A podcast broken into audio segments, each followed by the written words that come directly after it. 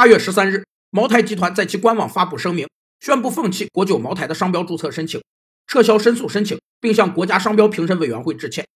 国酒是属于整个中国白酒行业的公共资源，任何单一品牌都无法承载中国白酒的全部内涵。